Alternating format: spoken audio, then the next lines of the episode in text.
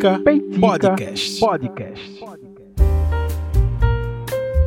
E aí, gente, estamos de volta, começando mais um episódio do Peitica, deste podcast, deste que vos fala Rafael Oliveira, host do Peitica Podcast, que está no ar todas as sextas-feiras.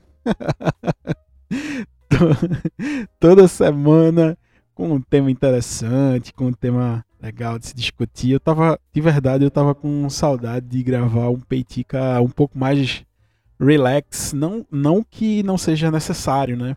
É, falar sobre os temas que a gente abordou nos, nos últimos programas, mas é bom dar essa, dessa relaxada, pegar o copo de café, dar o gole de café, é, agradecendo a todo mundo que curtiu, que compartilhou os últimos episódios, foram importantíssimos. O episódio sobre as chuvas e também o, o episódio que eu gravei com o Joe. Então, muito obrigado para vocês que ouviram os programas, foi muito bom, estão muito bons, estão muito bons os números. Eu tenho um problema com é, falar as coisas no plural, né? Eu acho, mas tudo bem. É, foram muito bons esses programas, bons números, enfim. Queria agradecer a todo mundo que curte, que compartilha, que manda para alguém. É muito importante, tá? você que ouviu o programa, gostou e tal, você, poxa, eu vou mandar para uma pessoa. Se todo mundo mandasse, tipo assim, ó, oh, escuta esse negócio aqui, que eu acho que tu vai gostar, é de Vitória, é de Pernambuco, tu, não sei. Às vezes a pessoa tá fora, né? Ó, quer matar a saudade da, do Brasil. Escuta esse negócio aqui tal. É um ponto de vista de um cara do interior de Pernambuco sobre diversas coisas. É sobre isso que é o Peitica. A gente fala sobre muitas coisas mas sempre sob essa ótica, né? De alguém aqui do interior, com essa visão, enfim, é legal. É, é bom conversar, compartilhar algumas coisas com vocês. É, se vocês quiserem acompanhar o Peitica nas redes sociais, é só procurar o arroba Peitica Podcast no Instagram e no Twitter. É, essa é a arroba oficial né, do programa. E se você quiser me acompanhar nas arrobas pessoais, é só procurar Rafa com PHA tudo junto. RA com PHA. R-A-P-H-A com P-H-A. Eu tô falando minhas arrobas erradas também. Mas é R-A-P-H-A com P-H-A. Então é Rafa com P-H-A, tudo junto, tanto no Instagram quanto no Twitter. É só me seguir. Nas minhas arrobas pessoais, eu digo que eu costumo usá-las com mais frequência todos os debates, as conversas acontecem normalmente pelas minhas arrobas pessoais. O, a arroba do Petica fica mais reservada aos lançamentos, alguma coisa mais oficial assim do, do podcast. Mas os debates mesmo, o dia a dia, tá acontecendo nessas minhas arrobas, então me procura lá e me adiciona nessas, nesses dois perfis no Instagram e no Twitter que eu, que eu vou te agradecer demais. E muito obrigado a todos que já seguem. É, esse, esse tema, eu também não queria fazer algo muito sério sobre esse tema. Porque eu, eu, eu realmente quero fazer um Petica Relax hoje. Hoje é um Petica Relax. A semana foi bastante é, proveitosa, choveu, ainda continua chovendo. Choveu alguns dias aqui em Pernambuco. É, porém, aqueles problemas que a gente teve com a chuva é, mais sérios, né? Estão começando a serem resolvidos, não de maneira definitiva, infelizmente, né? É, pelo menos aqui na minha cidade eu tenho contato com algumas pessoas que trabalham diretamente com essas famílias e tal. Diversas delas voltaram é, para suas casas, algumas arrumaram outras casas, alugaram outras casas, enfim. É, o, eu, eu, acredito que Vitória já, tá, já, já está sem abrigos, salvo engano. É, se tiver algum ainda, me avisem aqui, por favor. É, eu sei que algumas cidades ainda da região metropolitana ainda tem pessoas em abrigos, por exemplo, como em escolas e tal, mas começa a achar um caminho paliativo que não é o ideal, mas que pelo menos essas, essas famílias voltem a ter um mínimo né, de conforto, alguma coisa assim, porque, enfim, elas já passaram por tudo aquilo, e ainda morando numa escola, numa quadra, seja lá o que for, é ainda a situação ainda mais horrível, mesmo tendo que voltar para um lugar, sendo uma casa alugada, enfim, mas que retornem para o seu lar, né? Até quando elas vão poder continuar chamando de lá, a gente não sabe, até se resolver esse problema de moradia no, no Brasil. que, sinceramente, eu vejo tão distante né, de ser resolvido, infelizmente.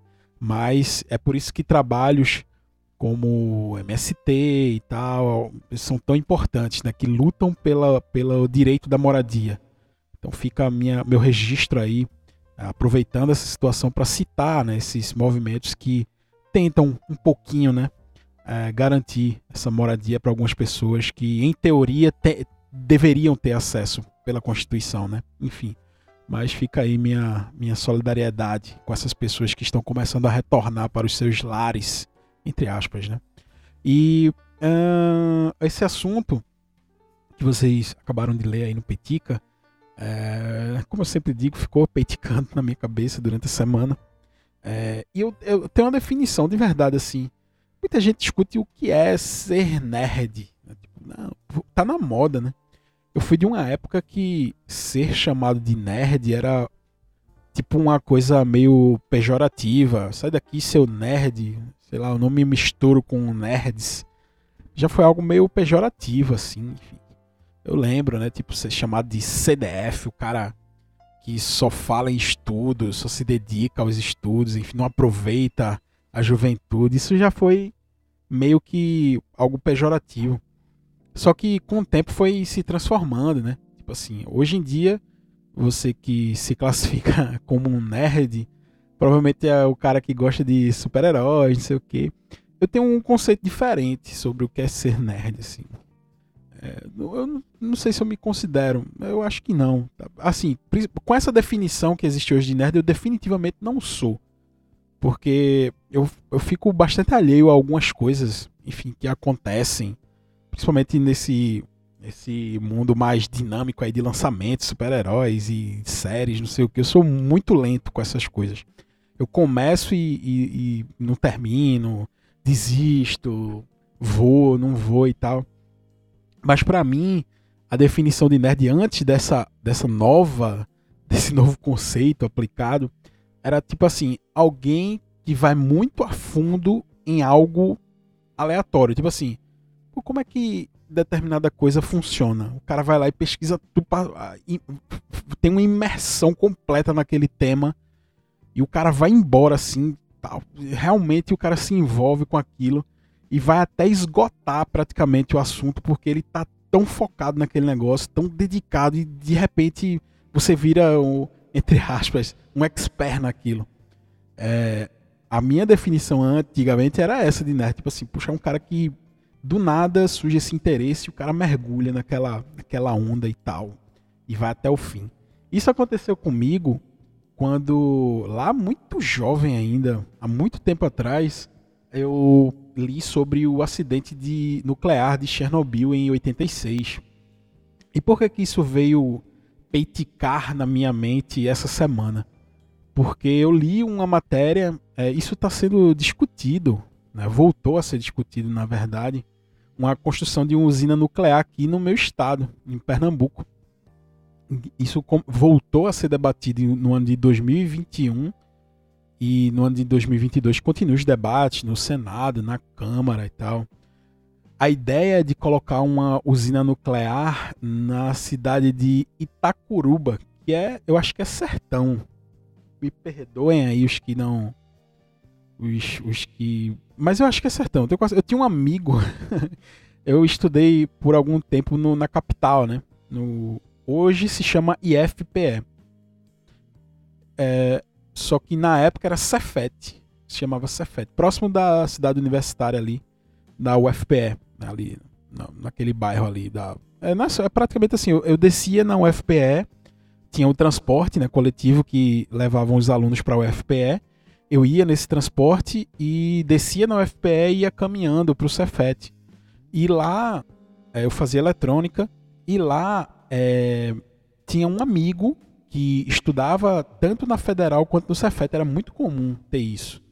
Tipo, o cara estudava de dia na Federal, né? Passava manhã e tarde estudando. Ele fazia eletrônica também. O, é, o curso superior né, na Federal de Eletrônica. E à noite ele fazia o técnico, né? No Cefet. Eu, eu, a minha turma era, era praticamente quase todo mundo era, era assim, tipo, já estudava o superior e o técnico. Tava muito na moda fazer isso. Tipo assim, o superior para garantir uma vida acadêmica e o técnico para você entrar no mercado de trabalho e tal, poder produzir já alguma coisa. Então, quase todo mundo da minha turma seguia essa mesma lógica. Eu não fazia o curso superior na federal e eu só fazia o técnico, porque eu tinha passado no Cefet e tal. E eu tinha um amigo que era dessa cidade de Itacuruba. É, inclusive, saudades, o cara era muito engraçado. O apelido dele era Zenaide. É, acho que o nome dele era Wesley. Wesley, Zenaide. Zenaide, era muito, muito massa. Eu acho que, Zen, assim, a gente sempre chamava ele de Zenaide, não sei, não faço ideia, porque, enfim. Eu só sei que, é, como a turma dele na Federal já era uma galera que estudava né, com ele e foi pro Cefet meio que todo mundo assim da mesma turma, eles já chegaram com esse apelido. Não, ele não pegou assim. Mas, tipo, não era um apelido que ele se incomodava. Tipo assim, ah, cadê, cadê Zenaide? Ah, é tipo, sabe? Ele. É, eu não sei se isso algum dia incomodou ele, mas todo mundo só conhecia por isso. Então, tipo, ó, oh, Zenaide veio hoje. Ou tipo, Zenaide, chega aí. É, às vezes ele tirava onda, às vezes ia assinar alguma coisa, algum documento e, assinava como Zenaide, enfim, tirando onda.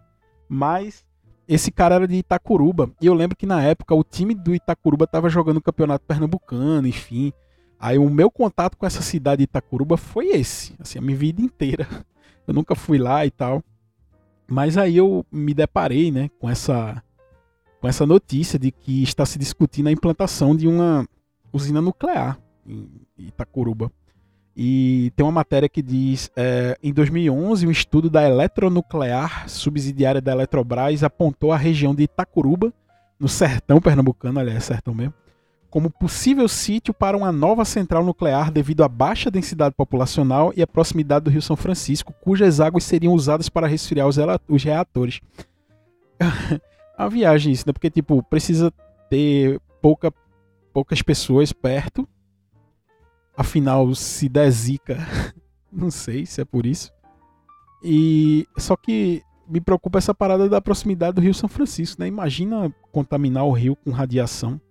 Enfim, é, lá na escola, inclusive, que eu dou aula, teve um, um debate. Infelizmente, eu não pude acompanhar. Alguns alunos, alguns alunos debateram sobre a, a implantação dessa usina nuclear aqui em Pernambuco, aí na cidade de Itacuruba. Infelizmente, eu não consegui. Eu também não, não li muita coisa sobre isso. Mas está aí, está sendo discutido. Tá? E foi justamente esse gatilho que me fez é, gravar esse episódio agora e eu lembrei demais de uma época que eu estava é, nessa minha ideia, né? Antiquadra de ser nerd. Eu estava completamente envolvido nesse, nesse tema de, de usina nuclear, principalmente motivado por conta da, da, do acidente né, do, em Chernobyl. Isso é um detalhe que eu me interessei nisso muito antes da série. Né? A HBO, acho que foi em 2019, se eu não me engano, lançou uma série esplendorosa sobre Chernobyl. Se vocês têm HBO, eu acho que é HBO Max, né? O nome do serviço de streaming do, HBO. Se você tem, ou se você não tem e dá o seu jeito Paulo Coelho aí de assistir as coisas, de, enfim, é, procure Chernobyl. Essa é uma minissérie, na verdade, né? Tipo assim, não são muitos, não são muitos capítulos, mas é, são poucos capítulos, mas são capítulos longos, né? Eu acho que é mais de uma hora de duração. Eu acho que são oito ou nove capítulos, algo assim, tá? Já faz um tempo que eu assisti, por isso eu não me lembro exatamente da, da do formato e tal. Então, essa série da HBO Max, ela é esplendorosa, assim, ela é espetacular fica aí como uma indicação, uma forte indicação desse episódio do Peitica, de você assistir essa série Chernobyl da HBO Max, que ele aborda de, de uma maneira muito fiel, muito assim, né, próximo aos acontecimentos lá de 1986. E, e eu achei esplendorosa série. E o meu contato com a, com a história de Chernobyl não foi através da série. Quando a série chegou, eu já sabia, assim, de muita coisa sobre Chernobyl. É, inclusive, durante a invasão das tropas russas a Ucrânia, né, o país, agora recentemente, teve até episódio gravado sobre isso. Um dos debates que era feito era o que é que aconteceria se as tropas russas chegassem até Chernobyl. Isso acabou acontecendo, mas ninguém. É, eu bati no microfone foi sem querer. Mas ninguém é doido de. Assim. Putin tem lá. Tem os seus, as suas maluquices lá, as, as suas megalomanias. Só que ele também não é imbecil, né? Não é. Porque se ele realmente fosse mexer naquele vespeiro ali de Chernobyl, é, ia virar uma outra coisa, né? Sim, porque aquilo é uma ameaça não só para não só para a Ucrânia, não só para é para a Europa inteira. É, inclusive, uma, uma das coisas que aconteceram durante o acidente, né, em 1986, a radiação chegou é, a, a, mais de mil quilômetros. Tipo assim, além de, de, da usina nuclear, a mil quilômetros de distância, se eu não me engano, foi na Noruega, que tinha uma outra usina nuclear as pessoas sentiram a, a variação de radioatividade lá nesse lugar, porque a mil quilômetros de distância de Chernobyl, assim, iria ser um desastre completo. Quem assistiu a série, quem conhece a história de Chernobyl, é, sabe que é, houveram algumas pessoas que se comportaram como verdadeiro, verdadeiros heróis ali, porque se aquele material radioativo entrasse em alguns lençóis freáticos por baixo da Terra, né, por conta da explosão, começou a vazar material radioativo por baixo e iria atingir um lençol freático gigantesco que abastece a Europa inteira de água, enfim. Iria ser um, um desastre completo para a Europa inteira. Então, houveram alguns bombeiros, né, alguns voluntários que é, se dispuseram a, depois do, do, do, do acidente, né, quando perceberam que esse material estava vazando por baixo, é, eles se dispuseram aí até lá, mesmo sabendo que eles não teriam chance nenhuma de sobreviver. Eles realmente deram a vida para impedir que a Europa inteira fosse praticamente destruída, né? Enfim. Então tem a história desses caras, desses bombeiros aí que foram heróicos. Mas esse acidente de Chernobyl ele aconteceu, como eu falei, é, em 25, 25 26 de abril de 1986, foi na madrugada, né? É, lá no norte da Ucrânia soviética próximo à fronteira com a Bielorrússia. Estou lendo aqui um materialzinho só para me localizar direitinho. E ele diz o seguinte: o acidente ocorreu durante um teste de segurança ao início da madrugada que simulava uma falta de energia da estação, durante o, a qual os sistemas de segurança de emergência e de regulagem de energia foram intencionalmente desligados. O acidente aconteceu por conta de uma simulação de, de problemas, né? Lá enfim, da, na, na usina. Tipo, eles estavam simulando um problema e como os, os mecanismos de, de resolução de problemas deles iriam se comportar diante daquela simulação. Porque se caso acontecesse, era para aqueles mecanismos funcionarem. Só que deu tudo errado. Tá? Porque na simulação já deu errado. Aí ele diz aqui, ó. Uh, cadê? Uma combinação de falhas inerentes no projeto do reator, bem como dos operadores dos reatores, que organizaram o núcleo de uma maneira contrária à lista de verificação, resultou em condições de reação descontrolada. A água superaquecida foi instantaneamente transformada em vapor, causando uma explosão de vapor destrutiva e subsequente incêndio que jogou grafite ao ar livre e produziu correntes ascendentes consideráveis por cerca de nove dias. Eu estava lendo sobre isso de novo, né, para poder gravar. A Ucrânia, Kiev, ela foi salva da radiação por conta de uma corrente de ventos que levou a radiação para o outro lado. Porque houve a explosão né, na madrugada, ninguém disse nada. É, tentaram ao máximo, a União Soviética tentou ao máximo encobrir, só que, é, só que as pessoas ao redor, né, os países começaram a sentir uma variação gigantesca de radiação e eles se perguntavam, emitiam é, é, sina é, tipo, sinais, não, comunicação, né? Perguntando a, a, aos líderes, às pessoas que estavam lá em Chernobyl, oh, aconteceu alguma coisa aí? E a galera, não, tá tudo bem, não aconteceu nada e tal.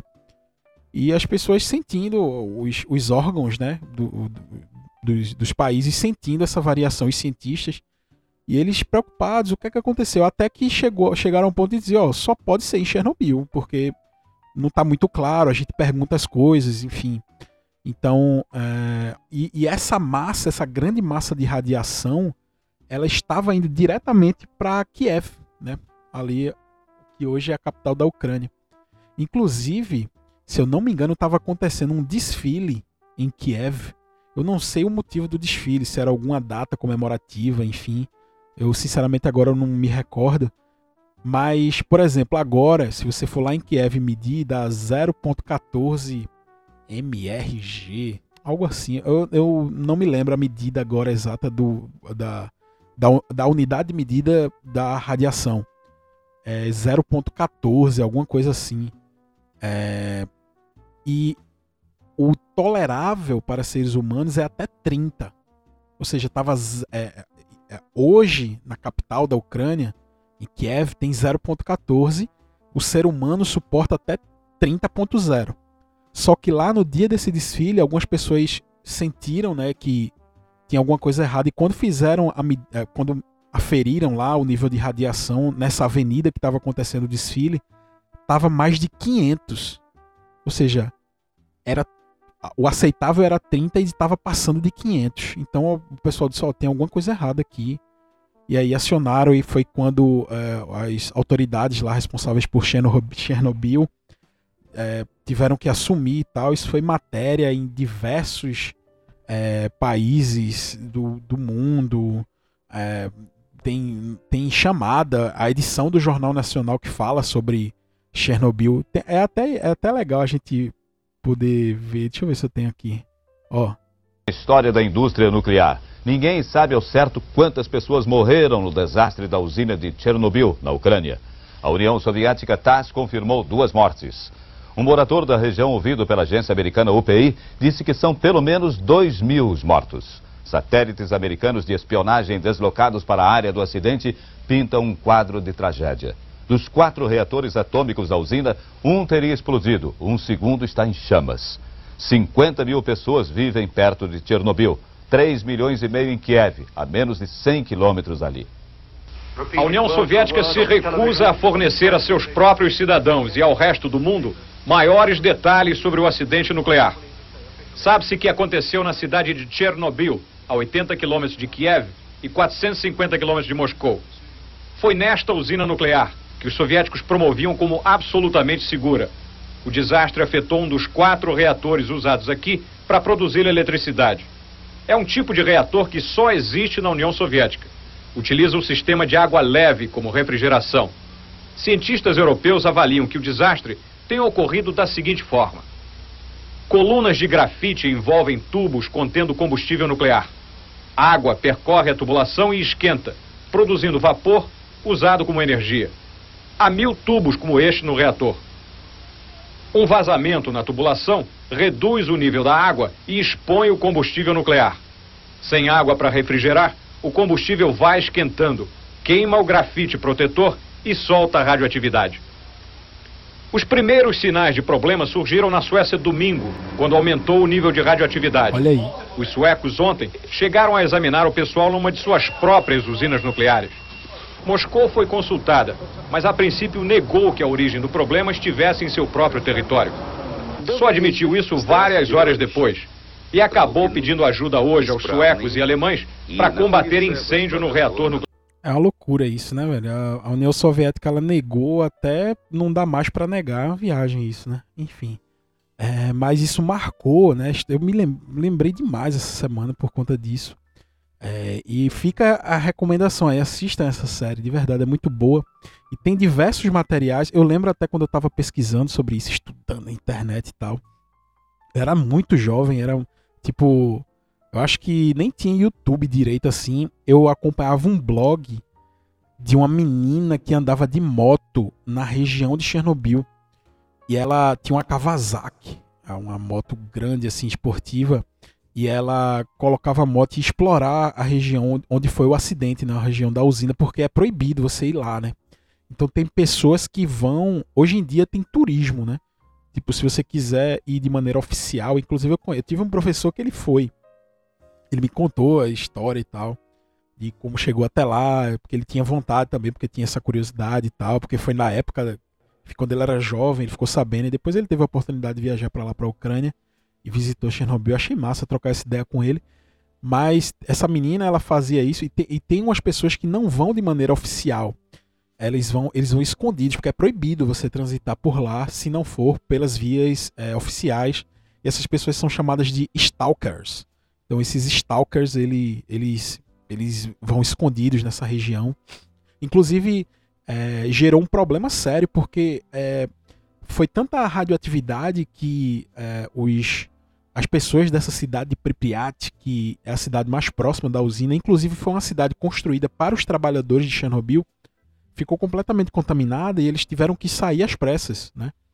Então tiveram diversas pessoas que foram lá de maneira ilegal roubar os pertences dessas outras, porque é, essas pessoas tiveram que sair com a roupa do corpo porque estava tudo contaminado pela radiação. Então, outras pessoas, né, ladrões, voltaram a Pripyat para, sei lá, levar uma televisão. Só que quando essas pessoas levavam a televisão para outras cidades, essa televisão estava completamente é, contaminada pela radioatividade. Então, isso foi um problema sério. Tanto é que decidiram baixar um decreto lá para realmente proibir a entrada de pessoas nessa região e tal. E só daqui a muitos anos que vai ser possível é, habitar novamente aquela região, né? Porque, enfim, ainda tem muita radioatividade aconteceu e por incrível que pareça, é, um ano depois aconteceu um acidente é, com material radioativo aqui no Brasil. Impressionante assim. Tipo, esse aconteceu em 86, né, de Chernobyl, foi em abril de 86, e o de o, o, o desculpa, o que aconteceu na Ucrânia, atual Ucrânia, foi em abril de 86 e o que aconteceu aqui no Brasil foi em setembro de 87, que foi em Goiânia, com um material radioativo que se chama Césio 137. É, pelo fato de estar tá pesquisando essas paradas sobre Chernobyl, acabei chegando por tabela nesse assunto também. Eu não vou falar tanto sobre isso, sobre o Césio, porque, enfim, tem muito assunto também. Inclusive, Chernobyl, eu estou mais é, compartilhando as, as, as, paradas aqui que eu, que eu me lembro sobre isso. É, esse, esse acidente aconteceu em Goiânia, lá no estado de Goiás. É, tinha uma máquina de radioterapia abandonada no hospital que era do governo, alguma coisa assim. Então, pessoas que trabalhavam em um ferro velho para vender o material, né, algumas pessoas roubaram essa máquina e levaram para esse ferro velho e venderam como sucata. Só que os donos do ferro velho foram lá, compraram, né, obviamente, e, e foram desmontar, né, essa máquina, essa máquina grande. Só que eles foram desmontando e, de, e chegaram num pequeno, sei lá, tipo um, um, cilindro, alguma coisa assim. E dentro desse, desse cilindro tinha é, um material que, quando eles, eles estavam desmontando, o material brilhava. E aí eles, caramba, que bonito, né? Eles era um pozinho, como se fosse um pó. É, eles desmontando lá e tal.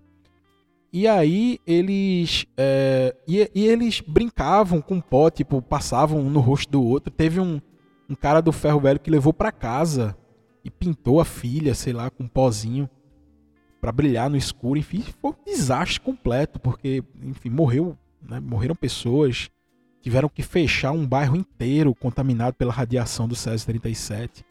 Diversas pessoas tiveram que ser direcionadas para um estádio de futebol para passar por exames, tinha gente passando mal, enfim. É, e foi um desastre completo em 87, assim, por conta desse, desse incidente né, com o Césio 137.